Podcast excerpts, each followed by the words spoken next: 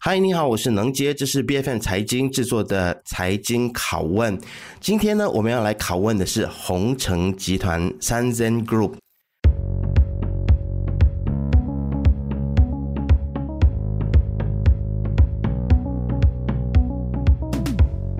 其实呢，鸿诚集团从最早的这个动物保健产品，后来呢又发展到了所谓的人类保健产品。后来呢，我们也看到说，他将他的这个业务又扩大，现在也有燕窝出口，以及融资以及贷款服务等等。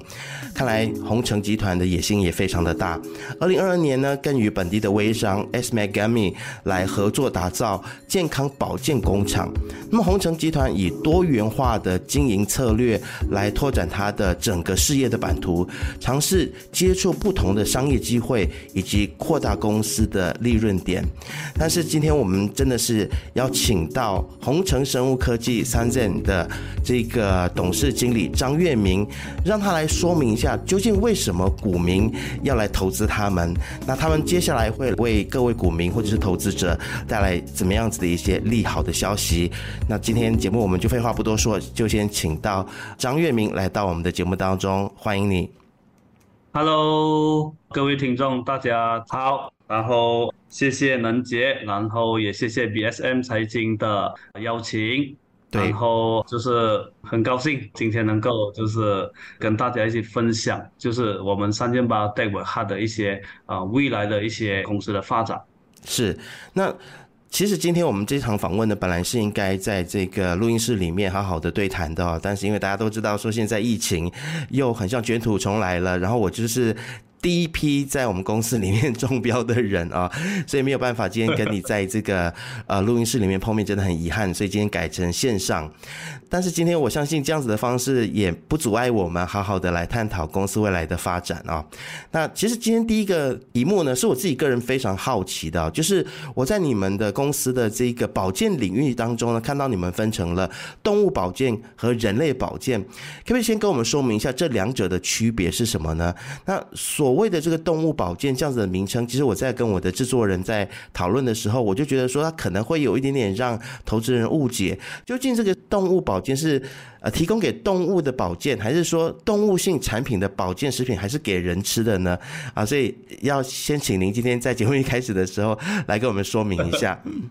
好的，其实我们呃三件八贷款的话其实分成三个业务，一个就是人类保健，然后一个是动物保健，然后一个就是呃融资贷款嘛。所以基本上动物保健呢，就是有一些人就是分不清楚，就是你动物保健到底是怎样子的动物保健，是不是你卖饲料啊？这是在做一些饲料或者是一些加工类似的一些，就是动物吃的东西。其实不是的，我们的动物保健呢，也不是那种什么 呃性的，不知道动物吃的类似那一种。其实不是，我们的主要就是我们的一些保健，就是替代一些抗生素，然后就是增强免疫力，然后就是给动物一些能量，然后它们的一些呃，就是消化系统在肠道。呃，这一类是就是益生菌啊，然后跟一些农场的一些消毒的一些就是清洁剂，所以就是整体在动物的成长当中，我们就是扮演了一个动物成长的一些保健跟一些消毒的一些产品。了解，所以您这样解释其实就是非常的清楚了，我们就知道说哦，原来这个是呃提供给动物的保健的产品啊。但是似乎这个板块在这几年它做的并不是特别的有利润啊。那甚至有一些分析师就认为说，呃，可能要更勇于来做一些重大的改革啊，甚至是采取壮士断臂的这个止损的策略。不晓得你是否也同意这样子的看法呢？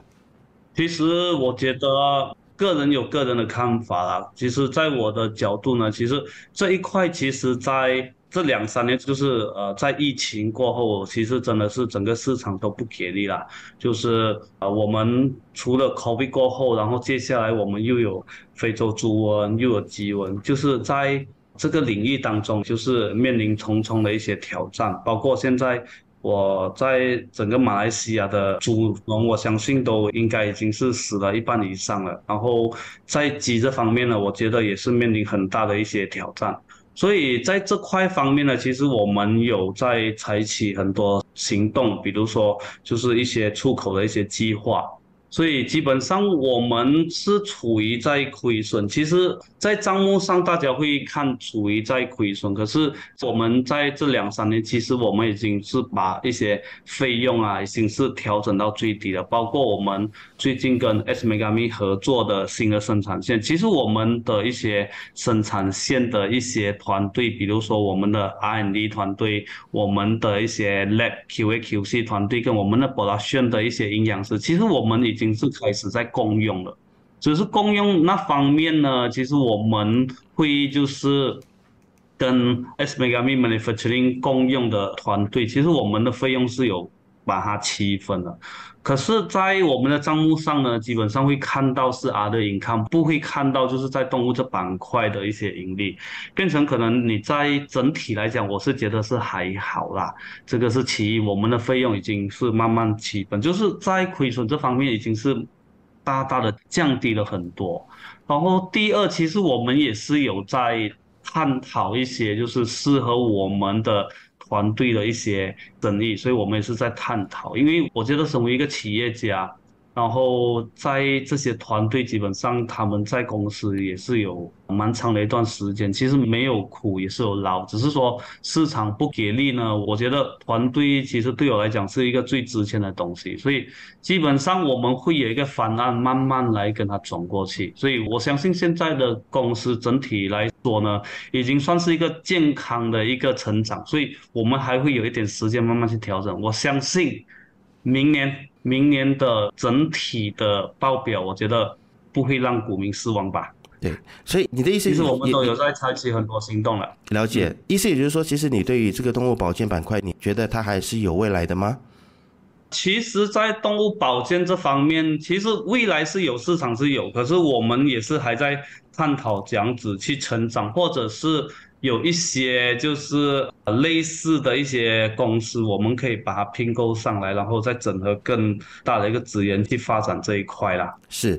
其实存在有很多不确定性啊。我们现在最主要就是把我们所有的费用降下来，让我们的亏损降到最低。其实说到了未来性的话，我相信在这个所谓的人类保健品的这个板块当中呢。它也是一个非常竞争的一个市场啊，然后我们也看到说，你们旗下的这个保健的这个板块 EcoLife 的这个目标呢，就是要让每一个人都能够负担得起，而且获得优质的健康产品，这是一个很好的目标。那我相信很多的股民应该也会认同。但是在面对这个成本不断的上涨，还有通货膨胀的这样的一个年代，其实究竟要怎样子去达到这样子的一个目标，它的挑战应该蛮多的吧？其实这个挑战呢，其实是我们可以讲，这个是不可控的一些因素啦，就是全世界都在就是通货膨胀嘛，所以这个是避免不了的。我们能控制的就是说，尽量就是多方面的去采购，或者是去去 sourcing 一些就是比较适合现在市场的一些。价位的一些产品，所以我们都会采取这样子的行动，就是多去看，多去找，然后多去对比，然后尽量就是让消费者得到就是一些就是比较合理的一些价钱，然后购买我们的一些产品。嗯，所以基本上我们都在控制着啊。了解。好，那其实我们也看到说，你们跟微商，就是我们刚刚有提到这个 S-MegaMe 来合作啊，那是希望说透过这样子的一个合作呢，来攻打保健还有美容产品的市场。那其实跟微商合作这件事情非常的有趣哦，因为在我们的印象当中，有很多的微商在市面上，大家对他们有疑虑，微商常常跟所谓的金字塔直销模式、囤货还有这个诈骗挂钩啊。所以，是不是在选择微商合作对象的时候要特别的小心呢？第一，基本上顾客跟我们合作呢，基本上的程序我们都会走啦，就是基本上我们做一个小小的一些六例，然后他的一些公司注册，然后营运执照跟可能一些 MLM 的一些执照，其实我们都会稍微叫我们的律师团队看一下。然后至于外面的口碑，我觉得每一个人的想法都不一样啦。然后在每一个行业，其实都有好的一些行业，然后都有一些不一样的行业。我不知道个人的一些猜测跟一些想法是针对自己呢，还是针对他去筛选，或者是他去 study 过后来判断呢？这个我很难去质疑啦，这个东西，因为个人有个人的想法嘛。然后可是，在我们公司，我们会有 lift management。Internal control, external control，我觉得在我们上市公司的制度，我们该做的我们会去做了。然后外面的质疑，我们很难去说吧，因为尤其是现在真的整个市场的一些诈骗太多了，我们也不能就是阻止人家的一些想法。所以我觉得这些东西见仁见智吧。所以就意思就是说，你们在开始选择这个合作方的时候，你们会经过严格的筛选。那是否也有？说如果真的合作方出了问题的话，有没有一些所谓的 backup plan 去帮助消费者去维权呢？呃，其实我们的范围啦是要制造一个好的产品跟友善的产品给我们的一些供应商跟一些合作伙伴。然后至于他们在这样子做，我觉得我不能去质疑吧。包括好像，如果好像市场的微商团队啊，像很大团队在电视台啊，或者是在电台啊来打广告，我相信也是很多啊。然后你可能多这样子去评议他们是真是假，我觉得这个应该是交给警方他们去调查吧。我们最基本的就是你有公司，你有营运执照，你有就是政府的一些许可证，然后我们律师看了没问题，没被人家起诉，基本上我觉得都没问题吧。好，我想现在先来谈谈你们旗下的这个 Ecolite 的这个业务啊。那目前看到资料说，其实呃总共生产了大概是三百种的保健食品，包括了燕窝、补腰精，还有健康饮品等等啊。那这个业务其实不只是在马来西亚，包括在你们也拓展到了中国、越南、印尼、新加坡等等这些地方都可以看到你们的产品。那目前在国际的布局上面，我们看到的国家比较是在邻近以及亚洲国家，有没有想要再继续拓展？布局到更多不同的国家呢？其实我们在明年二零二四年的目标呢，我们是打算就是进军中国吧，因为中国也是一个很大的市场。然后近期我们也拿到就是即食燕，就是冠状燕窝即食燕的中国的进口许可证。所以我觉得在这一块呢，因为我们马来西亚是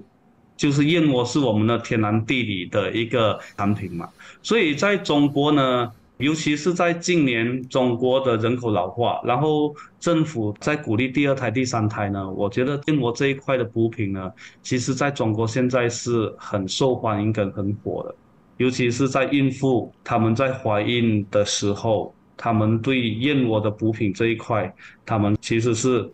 这样子，就是都是会买燕窝来补一补吧。就是需求感觉上已经增加了，但是其实我们这边也发现到一些经济数据，就是说，呃，中国在疫情之后的复苏其实大不如前啊，然后他们的进口的数字跟以前相比的话，也还没有完全的恢复，所以这个要进军中国的这样子的一个计划，会不会对你们来说也有一些负案呢？或者是说，你们会不会担心说，其实中国的市场购买力其实是不如以往，会有这样子的担心吗？我本身觉得是不会啦，我相信在这个疫情复苏过后呢，我觉得要看行业，然后尤其是这个疫情过后呢，我们看到的就是人对保健这一块呢，其实是提升，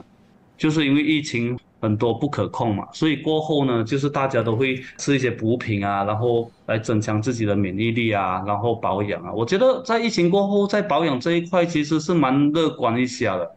所以我觉得在这几年呢，其实是一个机会跟一个商机啦。好，我相信其实疫情之后呢，大家对于这个保健食品的这个需求肯定是会增加的。那我现在说这句话呢，是特别有感觉的啊，因为感觉上现在很像我也还没有进入后疫情，我又从后疫情又被拉进疫情的感觉，所以保健食品绝对它会有它的市场。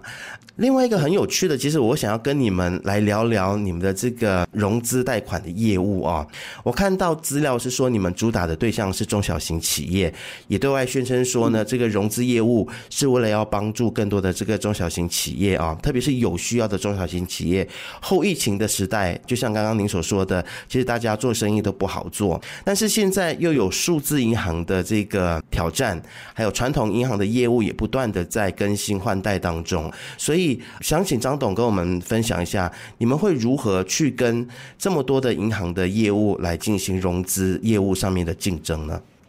其实我觉得我们不是跟银行竞争啊，因为我们做的客户群其实是银行不想做的一些客户群。其实，在银行当中呢，我们如果说一间中小型企业要去跟银行贷款，就是尤其是我们就是拿我们的产业再去跟银行贷款，其实真的是不容易的。银行是蛮眼力小的。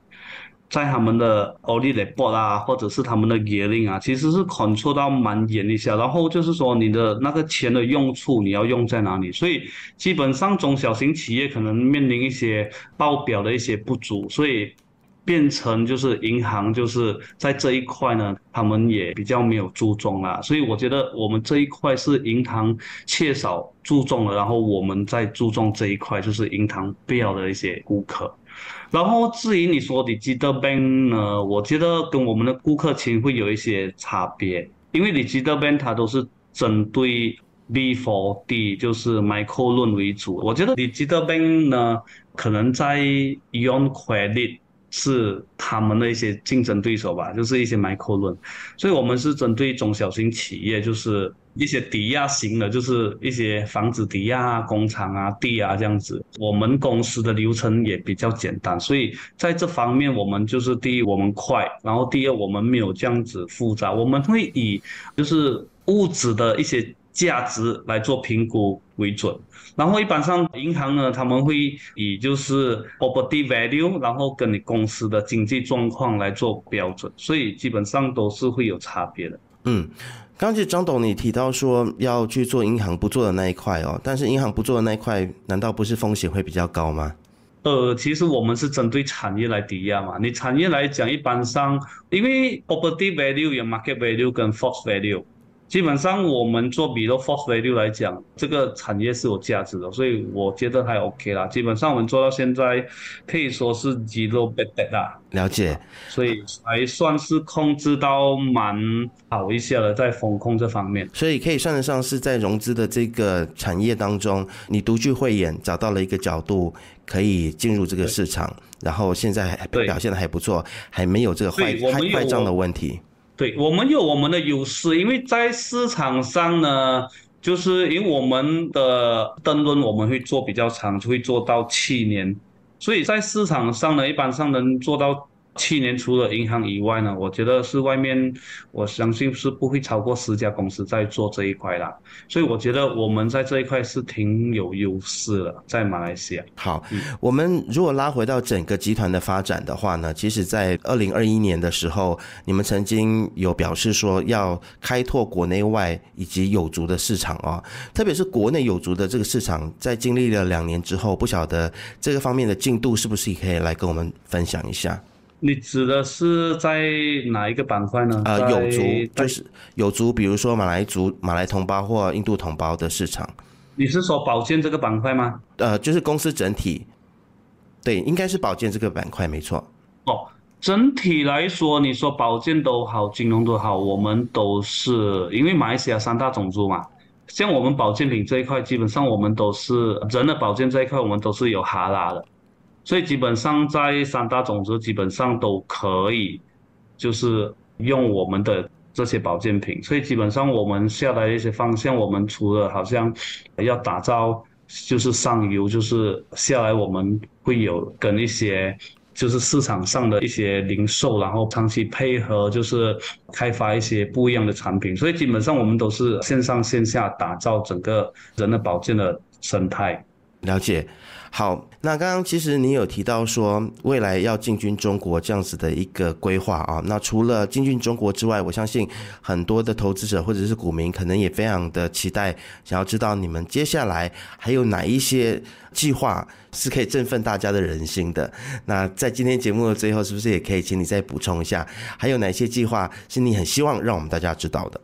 嗯，其实，在明年、后年、大后年的整个计划呢，其实我们有就是打造我们的整体的上游的整个生态之外呢，其实除了在中国之外，其实我们公司可以说已经是健康的成长了。我相信，在我们每一年的预期，其实都能达标我们所设下的目标了。所以，其实，在二零二四年过后，二五年呢，其实我们的目标就是，我希望我们三箭宝能就是转板去主板啊，这个是我们的目标。然后下来，我们也会探讨一些，就是关于适合我们的生态的一些中小型企业。如果有任何的可能性，我们都会就是把他们并购进来，然后加入我们的整个大家庭，然后一起去共享我们那些资源，然后我们一起去发展。所以我们会一直不停的在加大我们的整个生态，这个是我们下来要去做的一个东西哦。